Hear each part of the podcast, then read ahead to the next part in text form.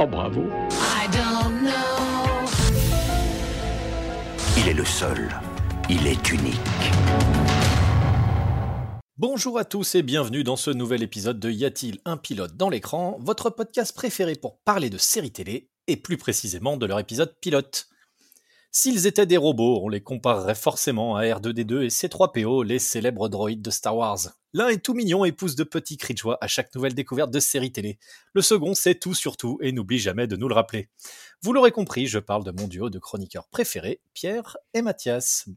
Salut les gars. Salut, Jérém. Bonsoir. Salut, Pierre. C'est marrant, Bonsoir. t'as une voix de robot, Pierre. C'est rigolo, effectivement. J'aime rire. Chers auditeurs, Ah, putain, euh, Tu rigoles comme Christophe Lambert, c'est la première fois. non, il, le, il le fait, il le fait de temps en temps. c'est la première fois que je le réalise. C'est magnifique. Donc, chers auditeurs, vous l'aurez compris, petite introduction euh, robotique, parce qu'on va vous parler d'une euh, adaptation euh, d'Isaac Asimov qui débarque sur Apple TV+, qui n'est autre que Fondation, Foundation en anglais. Et euh, bah déjà, avant de parler de, de tout ça, hein, peut-être euh, qui, qui est Isaac Asimov? Parce que quand même, euh, bah, pour moi, c'est le plus grand auteur de, de science-fiction euh, de l'histoire. Peut-être à égalité avec Jules Verne. Ouais, il y a Marc Lévy aussi. hein, Il y a Marc Lévy, eff- eff- effectivement, on, on oublie euh, Musso, régulièrement non de le citer. Donc euh, oui, Isaac Asimov, c'est un, c'est un auteur américain. Bon, il est né en Russie, mais arrivé aux États-Unis, il avait trois ans, donc euh, on considère qu'il est américain. Donc euh, du coup, qui, qui au départ était parti dans une formation plus scientifique, parce qu'il a un doctorat en biochimie.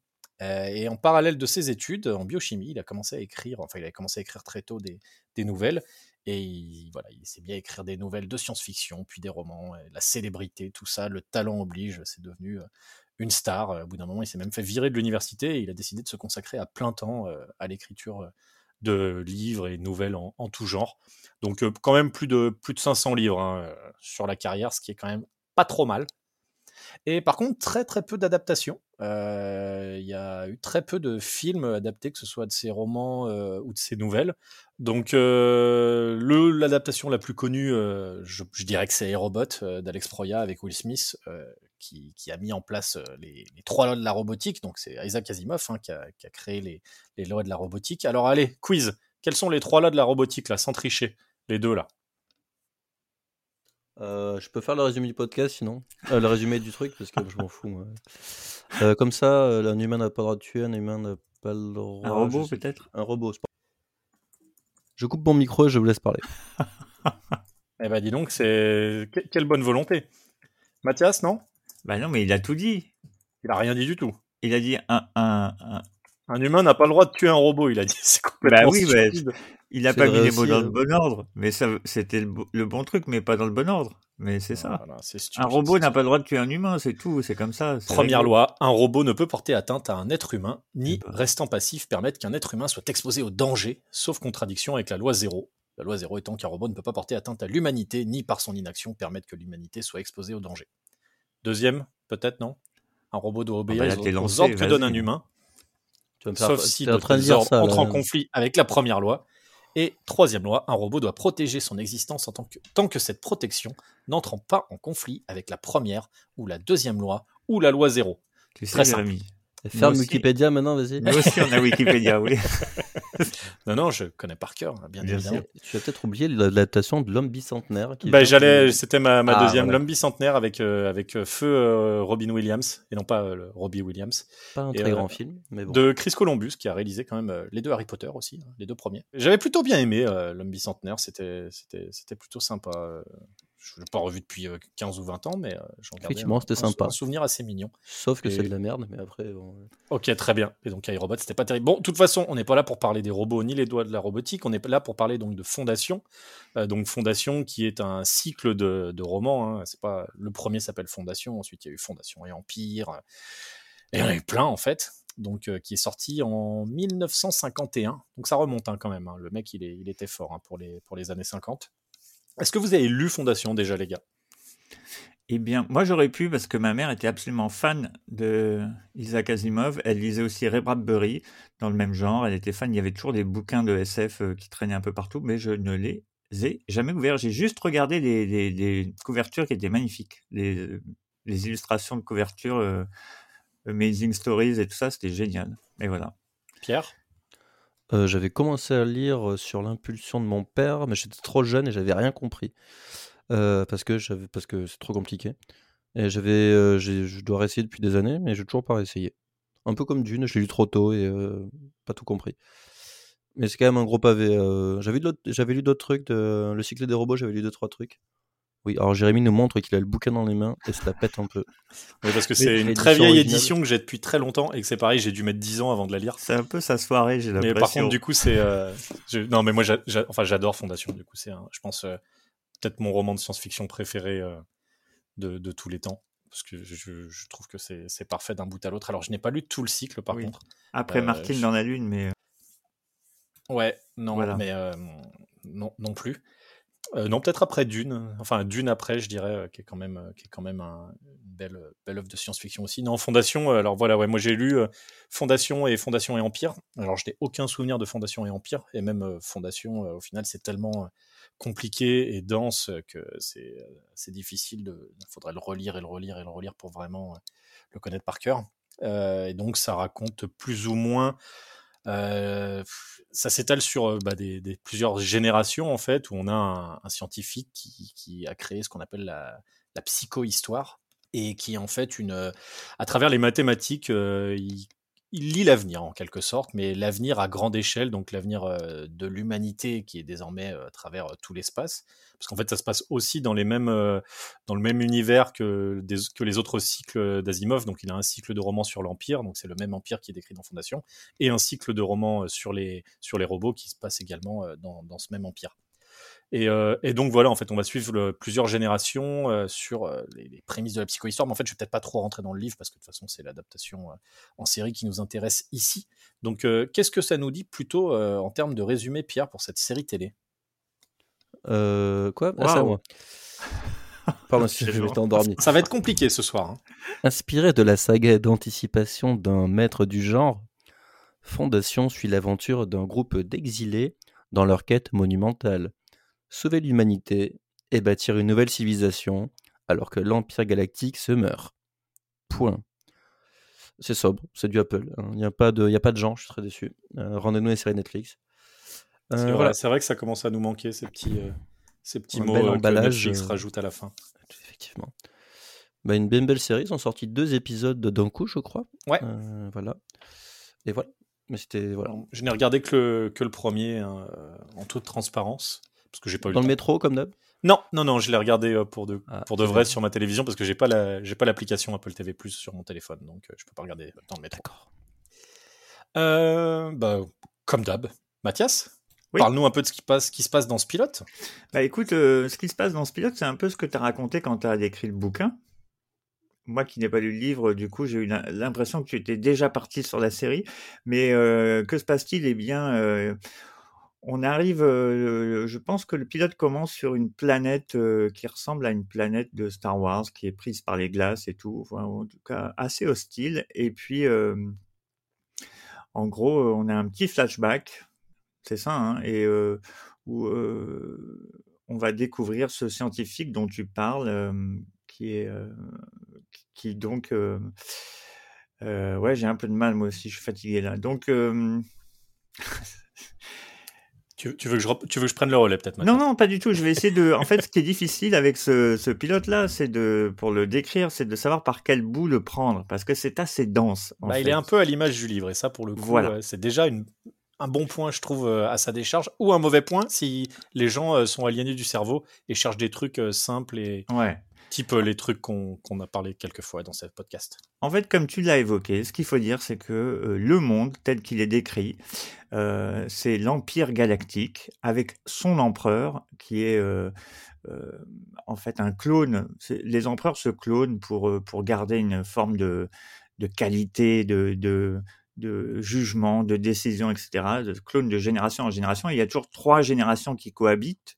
Il y a le, le plus jeune, l'âge moyen et un plus vieux. Et donc les trois gèrent l'empire galactique du mieux qu'ils le, le peuvent et prônent la paix. Ça, c'est leur message. Le message, c'est ça, c'est ils sont là pour promouvoir la paix. Et l'empire, le siège de l'empire galactique est sur une planète qui a un immense ascenseur, qui est incroyable, qui est un peu le, centre de l'univers, on va dire, puisque c'est là où les pouvoirs sont concentrés. Et il se trouve que sur cette planète-là, il y a un scientifique dont tu as parlé, qui euh, fait donc de la psychohistoire et que et donc qui au travers des mathématiques est capable de prédire l'avenir euh, des galaxies et, de l'être humain en général. Et il se trouve que euh, il vient de sortir un, un espèce de euh, une étude, on va dire pour simplifier les choses, dans laquelle il prédit que l'empire va s'effondrer. Et donc sa suggestion, c'est de dire bah, créons une espèce de base de données qui servira aux rescapés à rebâtir une vie qui sera meilleure. Et il se trouve que le- l'empereur n'est pas du tout content de, cette espèce d'étude parce que ça remet en question leur gestion de l'empire galactique. Ça, c'est un peu le- le- l'espèce de, de, de postulat de départ. Et là-dessus vient se greffer l'histoire euh, d'une jeune femme qui est une mathématicienne hors pair et qui euh, a gagné un concours et, et donc euh, qui voyage à travers toute la galaxie pour rejoindre ce scientifique de psychohistoire. Et là, je vais pas en dire plus parce qu'on va découvrir dans le pilote que, évidemment, on est en plein cœur d'une espèce de formidable manipulation. Et ben voilà. Tu t'en es, euh, tu t'en es très bien sorti. Hein. Bon, je- les grandes lignes, hein, il y a. non, il y a- non, mais euh, chapeau, chapeau. Alors, je dirais juste quand même que le scientifique s'appelle Harry Seldon. Je sais pas Ah. pourquoi. Je trouve que le nom sonne très bien. Et, et, Euh, et, euh, juste pas dit. j'étais particulièrement heureux de découvrir que le comédien qui incarne Harry Seldon n'est autre que euh, comment Jared Harris. Michel Jared. Harris que j'avais découvert moi dans la mini-série Tchernobyl et que j'a- j'ai absolument adoré. Bah, T'as était- découvert euh, Jared Harris dans Tchernobyl Parce que Ah ça oui, fait, oui. euh, Dans Mad Men, il était là aussi. il était Ah partout. oui, mais oui, tout à fait. Ah ouais. J'ai découvert qu'il était en revoyant. Je me suis refait Fringe et c'est l'antagoniste de la saison 1, j'avais oublié. Ah mais non. Bah, il est dans The est- Terror aussi, Terror, joue, oui. euh, qui était très très bien. Enfin, j'ai pas vu la saison 2, mais je crois qu'il est dans la saison 2 aussi. Mais dans la saison 1, il jouait bah, le, le, le, le général sur le. Enfin, le- le- le- l'amiral. Et dans la saison 2, c'est une histoire complètement différente. Pardon. Oui, c'est une histoire complètement Ouais. différente, mais il me semble qu'il a un petit. euh, Alors, je sais pas s'il a un petit rôle, mais il est au, il est au casting en tout cas. En Ouais, tout cas, après, un pas co- encore vu. c'est un Mais c'est comédien un, c'est un très très très bon acteur. Et Et- euh, oui, oui. Ouais, j'étais content qu'il soit là parce qu'en fait, euh, justement, le, on en reparlera peut-être sûrement après, euh, mais euh, le casting pour moi est, joue pour beaucoup pour l'intérêt que je vais porter à cette série et le fait que quand on a du, du velu comme ça, quand on a du costaud à se mettre sous la dent, c'est mieux d'avoir des comédiens qui sont capables vraiment de, de faire passer des émotions, d'incarner des personnages, euh, surtout de cette euh, stature-là. Et l'empereur aussi. Alors, il faut que je, je regarde mes petites fiches Lee pour savoir. Pace. Comment tu m'as dit? Lee Pace. Lee Pace. Alors là, pour le coup, que moi, j'ai découvert 100% dans Non, tu le connaissais dans The Hobbit. Dans le Non. Hobbit? Et puis, les- pour les fans de Marvel également, il jouait euh, Ronan la- l'accusateur. Puis il sort quand même de, tre- de tre- deux très gros euh, rôles de série, pardon, je- j'arrive pas à parler. Euh, il était dans euh, Halt and Catch Fire. C'est ça que je voulais dire, Alten Catchfire, et j'étais en train de me dire, est-ce que je le garderais pas pour la reco de la fin du Tu pourras le recommander si tu veux. Et dans Pushing Daisies aussi. Et Pushing moi, j'avais Daisies de beaucoup la- aimé. C'était Ah le, oui. bah, c'était le rôle principal avec la. Effectivement. la- donc, moi, j'avais beaucoup aimé Pushing Daisies à l'époque. Très bon acteur. Donc, très bon acteur, ouais. Et là, c'est pareil, hein, pour faire l'empereur, euh, pour montrer le, le côté euh, méchant et tout, surtout qu'ils ont des costumes qui sont un petit peu... On, ouais, on pourrait rigoler. Et euh, pour assumer le tout, c'est-à-dire euh, le côté un, un peu méchant empereur plus le costume qui va avec, il faut... Voilà, il faut, faut quand même un bon comédien. Alors, moi, on- personnellement, j'ai trouvé les costumes euh, superbes. Dans, Ah oui, c'est super, mais... C'est, mais- c'est, c'est l'anti-dune. Enfin, voilà. Je pense que ça va. On vous prévient, chers auditeurs, il y aura sûrement des petits, euh, des petits Mawashigeri qui vont partir dans la gueule de, de l'adaptation de Dune un peu aléatoirement euh, pendant ce podcast Moi, de je la l'ai pas vu. Pierre et moi. Mais euh, voilà, clairement, déjà, les costumes, moi, j'ai, j'ai trouvé ça superbe quand on a les deux. Je me rappelle pas leur nom, mais les deux, euh, les deux planètes qui se détestent, là, qui viennent, euh, qui viennent voir l'empereur pour qu'il fasse un peu euh, le conciliateur. Euh, j'ai trouvé vraiment euh, les, les- les costumes euh, assez fous, euh, que ce Ah soit ouais, même la planète de départ, donc la planète dont vient la, jeune fille euh, dont tu parlais, donc c'est une planète euh, complètement sous le joug d'une religion, archaïque qui interdit les sciences. euh, et donc elle, en fait, elle, est, a, quand même réussi à percer dans les maths et machin. Et en fait, si elle n'avait pas été récupérée par Harry Seldon pour, pour venir sur la planète, elle aurait sûrement été mise à mort sur sa propre, sur sa planète natale en tout cas, pour cause de, de trop de mathématiques. Ça aura peut-être plu à certaines personnes au collège. On pourra noter la présence de Clark Peters pendant à peu près 3 minutes.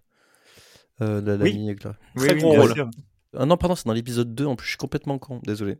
Ah bah oui, mais moi je l'ai vu aussi, c'est pour ça que j'ai réagi direct en étant... euh, J'étais surpris de le voir, et en plus avec ses... Il a une coiffure... euh, Un peu afro, ça me fait rire. Ouais, ouais, moi aussi. Je trouve... Voilà, Putain, désolé, l'a on s'en fout. Ça, c'est Euh, un, un spoil déjà de l'épisode. Est-ce qu'on pourrait mentionner la personne qui a réalisé ça? Donc c'est.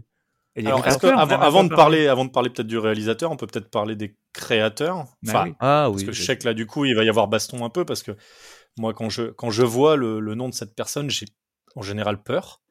Donc, euh, on parle Ah de bah, David deux, hein. S. Goyer et euh, Josh Friedman, donc qui s'est barré en cours de prod en fait, qui était euh, qui était là depuis le de- pour la création en fait de la série et qui s'est barré euh, qui s'est barré il y a deux ans euh, de la production, mais il est toujours il est toujours crédité en, en tout cas en tant que, que co-créateur. Donc, euh, il a scénarisé entre autres Terminator Dark Fate. Ai-je besoin d'en dire plus? Je ne crois pas.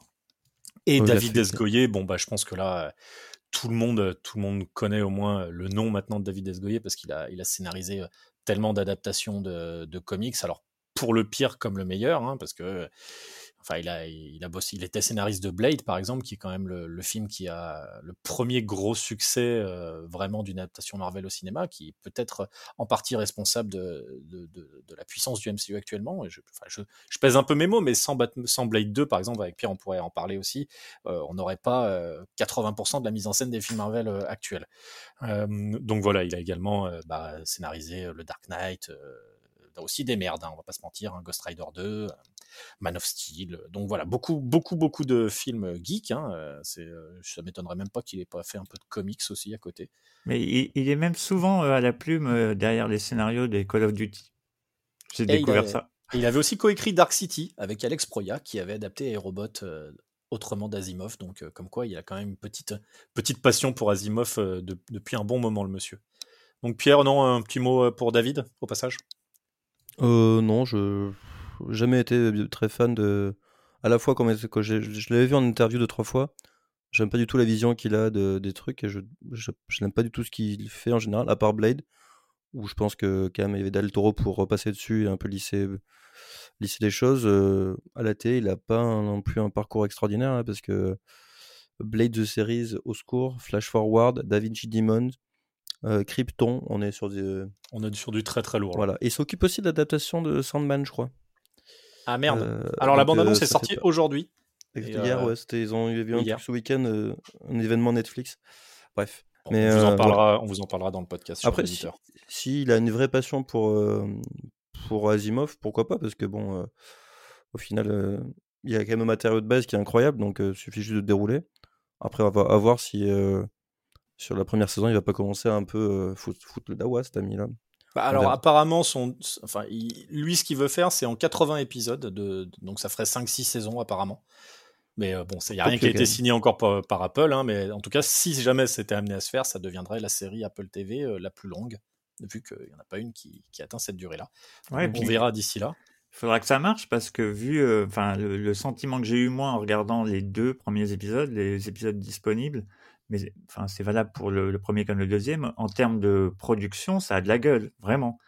Alors il y a plein d'effets spéciaux, hein, il y a des vaisseaux, il y a des planètes euh, cheloues, il y a des, enfin voilà, tu l'as dit, les costumes, les trucs, ça, moi je trouve que on est loin de, de ce qu'on a pu voir sur Netflix euh, dans cet esprit-là et que s'il faut, s'il veut faire six saisons sur ce même euh, niveau-là, il va falloir. Enfin, ouais, il va falloir Bah, que ça je, marche. je pense que pour Apple TV, c'est, euh, ça peut être leur Game of Thrones. C'est clairement, euh, je pense qu'ils cherchent aussi en partant là-dedans. Après, de toute façon, Fondation, euh, c'était inadaptable. Ça a toujours été considéré comme inadaptable. Déjà en film, c'est infaisable parce que tu pourrais, tu pourrais jamais euh, at- atteindre euh, 10% de la complexité du truc dans un film. Donc une série, en tout cas, c'était pour moi la- le, le bon format, le format parfait pour essayer d'adapter Fondation. Euh, moi, j'ai beaucoup, beaucoup aimé ce pilote. Après, euh, forcément, je suis un, peu un sucker euh, de science-fiction, donc je vais pas retrouver tout ce que j'aime dedans. Ce qui est cool, c'est que vraiment, on, on, s'éparpille pas trop encore, je trouve, sur le premier. On a vraiment, voilà, on a le, cette intro sur la planète des glaces qui revient à la fin du pilote, et en fait, le flashback se passe 35 ans avant. Sachant que les prédictions de, de Seldon vont sur la, la fin de l'Empire sur les d'ici 500 ans, pour ensuite il annonce 30 000 ans de, ténèbres dans l'univers. Donc 30 000 ans, c'est long. hein. Sachant que l'Empire, il a 12 000 ans dans cet univers. 30 000 ans, c'est deux fois l'Empire. C'est super long sans la lumière. Et donc voilà, donc il y a quand même Enfin, le livre, en tout cas, s'étale sur, sur plusieurs générations, comme je l'ai dit. Donc, j'ai hâte de voir comment, comment justement cette première saison va amener ça. Est-ce qu'on va vraiment se, se contenter de la création de la, de la, fondation, en fait, donc de, de l'encyclopédie galactique? Est-ce qu'on va déjà aller un peu plus loin dans, dans le futur de l'humanité voilà, il y, y, a un potentiel qui est assez fou. je trouve pour le coup la production, comme tu dis Mathias, elle est vraiment incroyable. Euh, visuellement, c'est euh, bluffant. Hein. Pour le coup, on a vraiment l'impression d'être au cinéma, hein, on va pas se mentir. Hein. Les effets spéciaux, euh, vraiment, c'est irréprochable. Les costumes, je les trouve parfaits. Le casting, il est tip top. j'ai pas, j'ai vraiment pas un mec qui m'a qui m'a gêné outre mesure. Donc vraiment de la de la belle SF quoi. Tu sais, pour aller dans ton sens, il y, a, y, a, vraiment une scène qui est très très courte de, de voyage. En fait, ils, ils expliquent très rapidement une, la technologie qu'ils ont pour pouvoir voyager sur des grandes distances d'une façon très rapide. Alors la mise en sarcophage, elle est incroyable, magnifique. Il y a un effet, des effets spéciaux comme quoi ils sont un peu cryogénisés, mais dans une, espèce de ouais comme des comme des larves dans un. Ouais, c'est ça. Et, et justement, il y a, y a une espèce, il y a des créatures qui gèrent le, le, le voyage et on les voit très très peu. Et pourtant, le, le, le, quelques secondes pendant lesquelles on les voit, c'est ils ont vraiment travaillé le design. c'est, on sent, on voit que c'est des extraterrestres, mais bah alors, je suis, je me, alors je me rappelle plus du livre. Pour moi, je les ai pas vus comme des extraterrestres. Je les ai vus. Ça m'a fait penser à la série euh, TV The Expense, enfin qui est aussi une adaptation de livre. Et je les ai vus en fait comme des humains en fait qui ne vivent uniquement dans l'espace, donc sans euh, sans gravité, et qui du coup en fait ont eu leur squelette ah. euh, déformé euh, de génération en génération à force de l'absence de gravité. On a un peu la même chose justement dans The Expense pour les, les races, enfin les, les humains du coup qui vivent euh, sur la bordure extérieure et qui du coup euh, vivent en apesanteur zéro en permanence et qui du coup ont eu des déformations osseuses. Et je pense que c'est pour, moi je les ai plus vus comme ça que comme une race extraterrestre. Hein, c'est plus vendu pour le coup avec une humanité qui voilà qui, qui a voyagé dans l'espace et qui a colonisé. Carrément, mais il y a, on, sent bien dans cette scène qui est, qui est assez courte qu'il y a un souci du détail où vraiment euh, ça fait pas de cheapos, c'est-à-dire ils n'ont pas mis tout le budget euh, sur la planète euh, de l'empereur par exemple. Ils ont, enfin, en tout cas, ça, c'est mon sentiment. Ouais, ils sont montrés juste ce qu'il faut en fait pour qu'on on voit pas trop, tu vois, au niveau au niveau de la 3D, de la modélisation, tout ça. Si et en fait, c'est juste montré euh, subrepticement. Euh, je sais pas exactement quel est le mot, mais euh, pour voilà, pour, c'est vraiment c'est très très propre et, euh, et je suis d'accord. Et la scène justement de voyage interstellaire, elle, elle est vraiment sublime, avec rayon lumineux là Vraiment, euh, non, en tout cas, visuellement, il euh, n'y a pas, pas un truc à acheter pour moi. D'ailleurs, peut-être, du coup, Pierre, on peut revenir sur euh, qui, qui est à la réalisation de, de ceci. Oui, c'est Rupert Sanders qui est pas, il a pas trop fait de films, cet ami. Il avait fait Blanche-Neige et, le, Chasseur, je crois. et il avait fait un autre truc. il a fait Ghost in the Shell, voilà. qui n'était pas un très bon film, une adaptation un peu ratée mais qui était plutôt appliqué graphiquement. Et je trouve que, en fait, c'est assez. c'est pas, c'est pas cohérent d'avoir pris ce mec-là pour, pour faire ça, mais dans le... la manière dont il utilise des effets, en fait, tu peux comprendre pourquoi ils sont allés le chercher, parce que c'est très léché, c'est très propre. C'est bizarre, on dirait vraiment une. Oh, c'est pas une, pas une critique, c'est une semi, c'est une petite critique.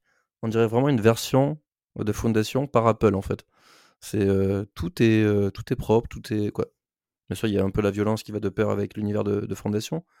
Mais euh, je sais pas, dans le design et dans les choix qu'ils ont fait, c'est quand même assez, euh, quand même assez léché, donc c'est, plaisant. Euh, il y a du bien et du pas bien, je trouve, en termes de design. Moi, il y a des trucs où j'ai des petits bémols de. Il y a des choses qui sont très impressionnantes, mais je trouve que le design manque un peu de, de force. Mais c'est, c'est pas des, pas des grosses critiques. Hein, c'est quand même, c'est quand quand même super impressionnant. Donc c'était bien. Et Rupert Sanders, bah, pas un grand réal. Après, bon, il est juste là pour le premier épisode, euh, pour le pilote, et après, je crois que c'est d'autres personnes dont j'ai pas les noms. J'ai vu son nom, j'ai pensé à voilà, ça m'a fait penser euh, à ces deux films qui étaient pas super. Désolé pour lui. Puis il est aussi, euh, alors moi je me, j'ai pas, vu, euh, j'ai pas vu euh, le premier film, là, Blanche-Neige et le chasseur, mais je sais que c'est le film sur lequel il a brisé le couple de Robert Pattinson et, Très important de et l'autre meuf euh, qui est jouée dans Twilight, je- dont j'ai oublié le nom.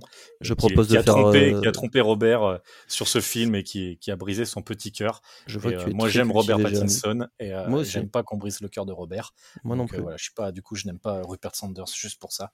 Euh, ça se fait pas, frère. Si, si je peux me permettre juste pour, pour en finir avec ces histoires de, de décors et tout, il y a, il y a un, un truc qui m'a vraiment plu aussi, c'est que tout n'est pas, euh, c'est pas que du fond vert, loin de là. Et euh, ils ont été euh, Dans tournés, l'espace. tournés, euh, non, mais ils ont été tournés en... qu'il est con, mais qu'il est con. Ils ont été tournés en Islande et euh, moi perso, pour avoir été à Dublin en voyage euh, en, en Irlande, il y a euh, l'université de Trinity qui a une des plus jolies, des plus magnifiques bibliothèques universitaires au monde et c'est celle-là qu'ils ont choisi pour aller tourner. Et euh, c'est la bibliothèque qu'on voit dans le pilote, qui est absolument magnifique. Et, euh, et je trouve que ça en dit beaucoup, ça en dit long sur les intentions de cette série-là. C'est-à-dire d'aller tourner dans du décor réel. Il y a, une volonté de, proposer quand même quelque chose de qualité et de. Il y a, ouais, il y a, ça, c'est autre chose, quoi. On, on est. C'est vrai que les, embarqué, les dé- quoi. les décors en dur, je suis d'accord. Donc moi, j'avais, j'avais pas reconnu cette, cette fameuse bibliothèque, même si elle me disait quelque chose. Je pense que j'avais vu des photos. Du coup, si t'aimes les bibliothèques, je te conseille celle de Prague à l'occasion, Mathias, qui est Ah bah, j'y vais, j'y vais demain. eh ben voilà, qui est aussi euh, superbe. Tu devrais passer un bon moment. Euh, non, c'est vrai que du coup, c'est, c'est agréable de voir des, des beaux décors en dur comme ça. Et pour le coup, euh, moi, euh, j'ai eu l'impression de voyager, d'être vraiment dans de la science-fiction et pas euh, comme Dune de voyager entre la Bretagne et la dune du Pilat, par exemple, où genre en gros, euh, voilà, j'ai fait, j'ai fait le tour de France quand je suis allé voir Dune. Bah là, au moins, je regarde Fondation et en un épisode, bah, j'ai vraiment l'impression d'avoir traversé la galaxie, quoi. On a, je euh, crois on a- qu'ils ont tourné à Malte et à Tenerife aussi, ou un truc comme ça. Ouais, Malte, Tenerife et euh, en Islande. Ouais, Ouais, bah, il y a oui, oui. beaucoup. euh, enfin, ça- en fait, ils ont été tournés dans les mêmes endroits que Game of Thrones, quoi. Si, si vous, si vous voulez, euh, vous pouvez suivre Lee Pace sur, euh, sur Instagram. Et il se trimballe torse nu. Alors, très très bel homme, hein, très très euh, physique assez, assez intéressant. Il se trimballe comme ça de dos. Alors, il marche de manière très beau dos d'ailleurs. et il marche à la- au ralenti dans du sable ou des trucs comme ça. Et à chaque fois, tu vois que c'était des lieux de tournage. Donc, un, le mec se la pète. Bon, il, il a le droit, hein, c'est Lee Il Pace. peut, ouais, il peut. Mais, Tu dois avoir euh, un compte Instagram sympa, toi, Pierre, euh, dans tes recherches. euh, voilà, donc je, je, je suis euh, Justin euh, Théroux. Theroux et Lee Pace. Voilà. Ouais, bien sûr. Et je mets des likes à chaque post. euh, voilà. Euh, c'est super. Et moi, t'as jamais liké mes photos de vacances, quoi. Ça fait plaisir. Je ne te suis pas sur Instagram, je suis Justin Theroux et Lee Pace. Euh, non, mais, Mais- par contre, c'est vrai que c'est drôle ce que tu disais, Pierre, sur le côté euh, que ce soit Apple qui, qui fasse ça, parce que c'est vrai que on, a une identité Apple dans dans la série. Pour le coup, euh, c'est c'est clean, c'est c'est propre. Ils ont résisté à la l'Empire, en fait. tentation de nous faire 2-3 iPhones quand même, parce que ils auraient pu mettre des, des placement de partout, mais produit. bon, ça va. Des iPhone Ils 30. auraient, ils auraient Ah. pu essayer. Ils auraient pu. En même temps, je trouve que le, le parallèle que tu fais avec Game of Thrones, il n'est pas si con, parce qu'il y a vraiment plein de points en commun, je trouve, notamment sur euh, justement la complexité euh, narrative, euh, sur le, la volonté de ne pas faire de compromis. C'est-à-dire que ben, euh, il y a pas mal de gens, je pense, qui peuvent. euh, faut pas être fatigué quand on regarde le pilote, euh, enfin quand on regarde les épisodes, parce qu'il y a beaucoup d'informations. Puis c'est des épisodes de une heure. Hein, c'est, euh, Tu trouves que des- c'est compliqué? Parce que, bon, effectivement, il y, a- il y a de la matière, mais je trouve que. alors, C'est pour ça que moi, ça m'a ça m'a foutu un petit décalage. J'ai l'impression que le bouquin est directement beaucoup plus dense, en fait, et j'ai l'impression qu'ils n'auront pas. Alors, ça va peut-être venir, mais pour l'instant, je trouve que c'est assez, euh, c'est assez bien c'est un limité. peu vois, étalé, oui. C'est un petit peu étalé. Enfin, ils ont ils, ils enjolivent, quoi. C'est sûr que. Oui, non, mais ils ont quand même resserré un peu les, resserré un peu les lignes narratives, j'ai l'impression. euh, tu- ça ne part pas non plus dans tous les sens. euh. Non, non, mais ce, que- je veux dire, c'est dans, dans le- l'exposition des, des personnages et tout, à partir du moment où on, on commence sur une planète et puis on fait un flashback, et du coup, c'est pas forcément les personnages qu'on voit sur la planète qui nous sont représentés, et puis l'épisode 2 va confirmer ça, hein, qu'il y a, quand même, on sent qu'il y a, beaucoup de personnages et avec des rôles très importants. Et bah, il faut être un petit peu attentif si tu veux comprendre quels sont les enjeux. Moi, j'ai eu un doute, par exemple, sur la, personne qui, sur la scène d'intro, le, le premier adulte là qui va vo- voir les enfants. Je me suis demandé qui c'était, mais euh, et, et après, quand on, on, on, part de les 35 ans en arrière. J'ai, j'ai voulu, mon cerveau voulait à tout prix essayer de retrouver ce personnage-là en particulier, tu vois, et, et il n'y a pas. Et il n'y a pas. Bah non, parce qu'en fait, oui, c'est vrai qu'on s'attend à ce que ce soit la jeune fille qui est, qui est bah avec, oui, bien sûr. avec Seldon, mais en fait, pas du tout. Et euh, non, alors à la rigueur, Pierre, tu vois, c'est vrai que je trouve que ça, ça peut paraître éventuellement un peu compliqué sur le début, mais à partir du moment où en fait euh, euh, Jared Harris, enfin du coup Seldon explique lors du procès, bah, en fait ce qu'est la psychohistoire, toute sa théorie, ce qui va se passer, c'est limpide, c'est simple, on comprend tout de suite les enjeux du truc, on comprend tout de suite qu'il va y avoir deux camps, hein, euh, l'Empire et, euh, et lui, enfin et les psychohistoriens, on va dire. Et, euh, et, à partir de là, je trouve qu'ils ont très très bien vulgarisé le, concept pour le coup et qu'on on rentre tout de suite dedans. On sait qu'il va y avoir sûrement plein de plein de choses qui vont venir se greffer à tout ça, plein de plein d'enjeux politiques, notamment avec justement les deux les fameuses deux planètes qui peuvent pas se blairer là et euh, plus tout le rôle de, de l'empereur euh, en coulisses. Donc, euh, je, je, pense pas que ça soit très compliqué. En fait, Game of Thrones, ah c'est vrai qu'on en revient beaucoup à Game of Thrones, mais on peut faire plein de parallèles avec Game of Thrones, je trouve, sur tous ces enjeux, ces nombreux personnages, les, les, des choses qui se passent sur des endroits très éloignés en parallèle. Bah, ouais, puis il y a aussi ce côté intrigant. Moi, j'adore ça et du coup, je trouve que ça m'a vraiment scotché à la série. C'est-à-dire que tu as, as, des personnages très rapidement où tu, tu tu comprends que euh, ils ont un double jeu, voire un triple jeu, et que ils sont, tout le monde est en train de manipuler tout le monde à différents niveaux, et, ça c'est quand même l'éclate, et ça a ce côté un peu politique, euh, manipulation politique euh, à, la, Game of Thrones pour moi, parce que ça a été une, série qui a vraiment joué sur ce, ce côté-là, et, et j'ai retrouvé ce, ce, côté manipulateur, et ça je trouve ça assez passionnant, et le côté aussi où on n'hésite pas à à, à, flinguer du personnage, quoi. Tu vois, et, et ça aussi, pour moi, je m'attendais pas, je m'attendais pas à ça. Dans les, les en, en, deux épisodes, euh, c'est déjà un petit peu. Ah bah la, la, la, fin, la fin de l'épisode 1 déjà, euh, elle calme. Hein. Ah oui, puis celle du 2, je te, je te raconte pas non plus. Bah écoute, j'ai hâte de regarder ça. Euh, bah super, super, ça fait plaisir. Non mais après, il y a des petits trucs qui m'ont... Bon après, c'était très bien. Hein. Euh, des petits trucs qui m'ont un peu euh, peu chagriné. Euh, je trouve que il y a des trucs un peu faciles. Juste euh, quand l'empereur, pour montrer qu'il est méchant, qui fait exécuter un mec, dès le début, tu fais bon ça. Est-ce que c'était nécessaire? Ça, du coup, c'est un peu trop euh, Game of Thronesisant, on va dire. Je trouve c'est un peu gratos. Bon, c'est vraiment, c'est pas grand chose, hein, l'échelle de l'épisode. Il y a un truc qui m'a un peu, un peu déçu, moi, même si c'est pas grand chose non plus. C'est, je trouve qu'on re ressent pas vraiment le côté prodige de, de Galdornik, en fait. dans la lecture des trucs de mathématiques, quand il ouvre le radiant, euh, tu ressens pas vraiment. Y a, je trouve que dans la mise en scène ou dans les effets qu'ils ont choisis, euh, t'arrives pas bien à comprendre euh, le côté je déchiffre quelque chose et tout ça. T'as juste des trucs qui sont. qui, qui Ouais, t'as raison. Qui volent un peu, là, tu fais yes. Donc t'as une espèce de carte des étoiles un peu, un peu à la con, là, et il fait bon, j'ai tout quoi, la personne fait, bah, j'ai tout compris. Euh, pourquoi pas, mais je trouve que ça manque un peu de d'explication sur la psychohistoire. Tu fais bon, il y a la psychohistoire, enfin, mais là, écoute, tu fais bah ouais, mais explique un peu, s'il te plaît, parce que moi, je suis un peu, je suis un peu perdu comme les mecs dans la, comme dans la série au final.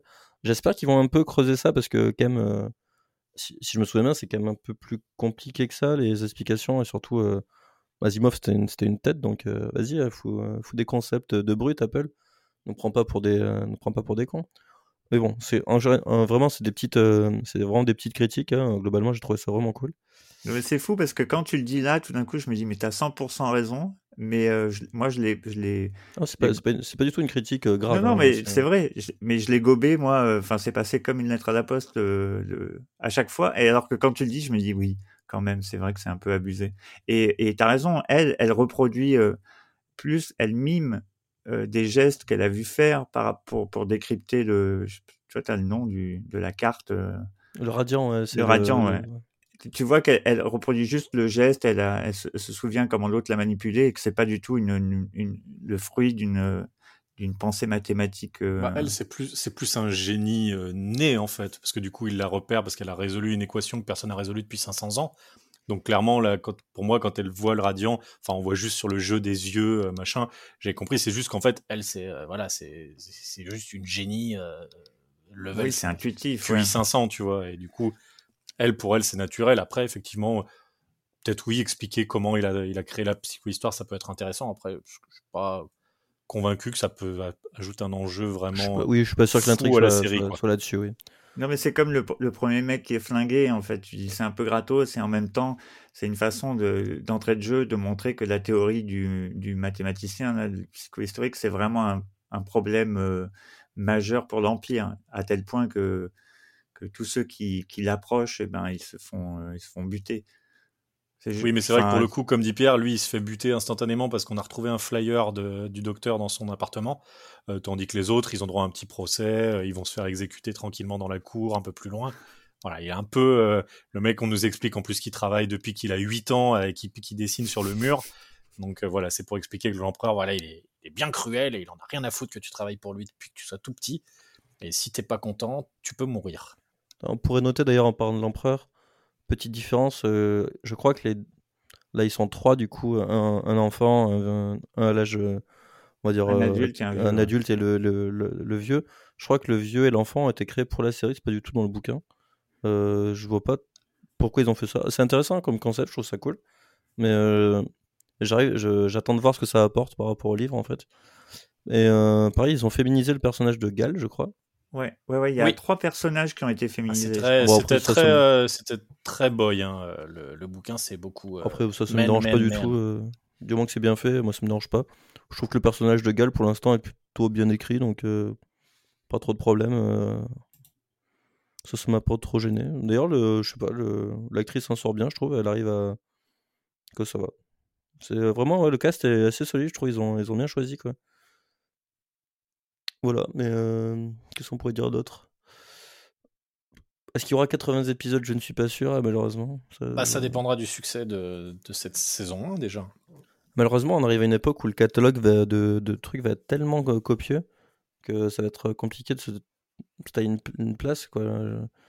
Après, les trucs de, les trucs de SF, il n'y en a pas trop au final. Il y a The Expense. Mais... Bah, The Expense, c'est la seule pour moi qui de séries science-fiction euh, récentes euh, de, de, ce niveau. Enfin, moi, j'aime beaucoup The Expense. Hein, mmh Donc, euh, forcément, je suis un peu, un peu soccer de ça. Mais en tout cas, en termes d'ambition, euh, Space Opera, vraiment, oui, bah là on est on est au-dessus forcément ces fondations, mais The Expense franchement c'est vraiment très très bien aussi. Et il y a c'est à plus petite échelle aussi, c'est vraiment juste notre galaxie. Il y a la Terre, il y a Mars et il y a les les mecs qui sont dans la bordure extérieure. Après ça part dans d'autres univers parallèles, enfin pas parallèles, mais bon, mais c'est un peu pour moi la, seule concurrence qu'il y aurait euh, actuellement euh, en termes de, en termes de science-fiction euh, à la télévision en tout cas. Ouais, tu vois qu'ils ont mis quand même du, ils ont quand même mis pas mal de pognon. J'ai pas trouvé les budgets malheureusement, mais on voit qu'il y a quand même de la thune. c'est vrai que ça devient vraiment la course là, qui aura la plus grosse licence. honnêtement, je pense que toutes les séries de SF qui vont passer après celle-ci, ça va faire drôle en termes d'effets spéciaux.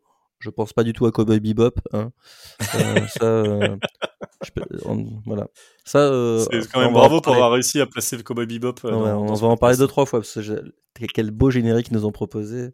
Ah bah merci Netflix. Qu'on fasse, le podcast, qu'on fasse le podcast sur Cowboy Bebop, on va, on va sûrement bien, bien se marrer aussi.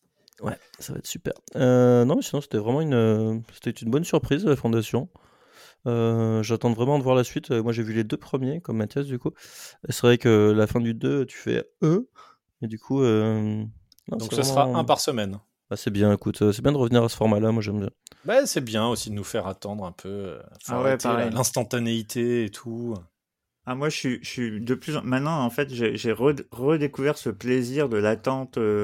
Et le mardi ou le mercredi, c'est Only Murders in the Building.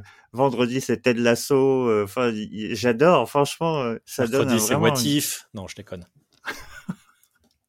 Mais oui, non, c'est vrai que c'est bien. après, bon, bah, Netflix le fait toujours pas. ça, c'est leur choix aussi. Alors, si, ils vont le faire pour Arkane bientôt. Là. Il y a une série d'animation ah, le... Ils font trois cycles de trois épisodes. Donc, c'est la première fois que je vois ça sur Netflix. Ce sera en novembre, ça, on fera, je pense, un podcast dessus. Parce que c'est euh, Fortiche est un studio vraiment intéressant. Euh, et c'est une, adaptation, euh, je pense que tout le monde attend, sauf les gens qui ne jouent pas League of Legends comme vous deux, je pense. Non, c'est pas grave. J'ai fait beaucoup, beaucoup de, de sujets sur League of Legends. Hein. Mathias connaît bien, par contre, League of Legends. Mathias est un spécialiste de jeux vidéo. Un pro gamer. Un pro gamer. Je connais. J'ai monté hein. énormément de sujets. J'ai filmé plein de compètes de League of Legends, mais j'ai jamais rien compris. Très bien. Voilà. Euh, Est-ce qu'on n'aurait pas fait le tour de Fondation euh, Ouais, si dire, écoutez. regardez au moins le premier épisode parce que ça fait plaisir. Et puis, si vous voulez donner de l'argent à Apple, bien sûr, mais euh, et puis lisez-le aussi pour tant qu'à faire. ouais, Alors d'ailleurs pour info Pierre, euh, c'est vrai qu'Apple TV donc est un service payant hein, parce que ce n'est pas ce n'est pas une ONG. Euh, mais si vous êtes l'heureux possesseur d'une PlayStation 5, sachez que vous avez droit à Apple TV Plus offert pendant 6 mois. Donc je n'ai pas d'action, hein, c'est juste que j'ai on, on m'a donné l'info il y a deux jours. Moi je n'ai pas de PS5 donc euh, C'est aussi le cas si tu achètes un iPhone ou un iPad Oui voilà c'est ce que j'allais dire. ou- Sinon si vous avez un produit Apple euh, récent, Ouais, si vous tu avez payes euh, aussi 1600 balles le nouvel iPhone, euh, ils peuvent t'offrir une série quand même, les Bah, bâtards. hein, moi, par exemple, je vais bientôt changer mon Mac. Là, je vais me prendre un MacBook Pro. Au prix que je vais le payer, j'espère qu'ils vont m'offrir Apple TV Plus un an de plus, par exemple. Tu vois, ce serait sympa. c'est hein comme ça que tu dépenses l'argent du podcast? Tim Cook, si tu m'entends. Que l'argent du podcast. Mais quel argent du podcast, Pierre? Je ne sais pas, moi je crois que tu m'avais dit qu'on se faisait de la thune. Non, mais on est, on est, on est bénévole. On est bénévole. Un Yes. jour peut-être. Euh, bon bah écoutez euh, super ça fait plaisir de voir que tout le monde euh, tout le monde a aimé et puis bah en tout cas les gars essayez de vous motiver à le lire parce que vraiment vous vous vous, vous serez vraiment pas déçus c'est euh, c'est vraiment c'est vraiment quelque chose c'est vraiment quelque chose à vivre en, en bouquin Euh, c'est un cran au-dessus en termes d'un petit peu plus compliqué mais euh, voilà c'est c'est vraiment très bien et ben les recos Contrairement à Dune. contrairement non, à Dune voilà bon tu vois au final on n'a pas tant bitché que ça Non, parce qu'au final, il n'y a rien à dire. C'est un film, euh, c'est un film timide euh, et triste. Bah, c'est un Voilà. film voilà qui n'a pas qui n'a pas grand chose à raconter quoi. Par contre, Euh, lisez Dune. Dune c'est très bien en livre par contre. Bi- Bien sûr. Petite, recommandation euh, cette semaine Pierre, qu'est-ce que tu nous proposes? Alors, euh, pff, un sort de grand écart, mais bon, euh, c'est c'est les montagnes, ça fait penser à ça. Euh, je suis allé voir Le Sommet des Dieux, et c'était génial. Voilà. Euh, adaptation euh, des bouquins de Taniguchi, donc euh, en, par un français, un studio français qui a produit un film d'animation, du coup.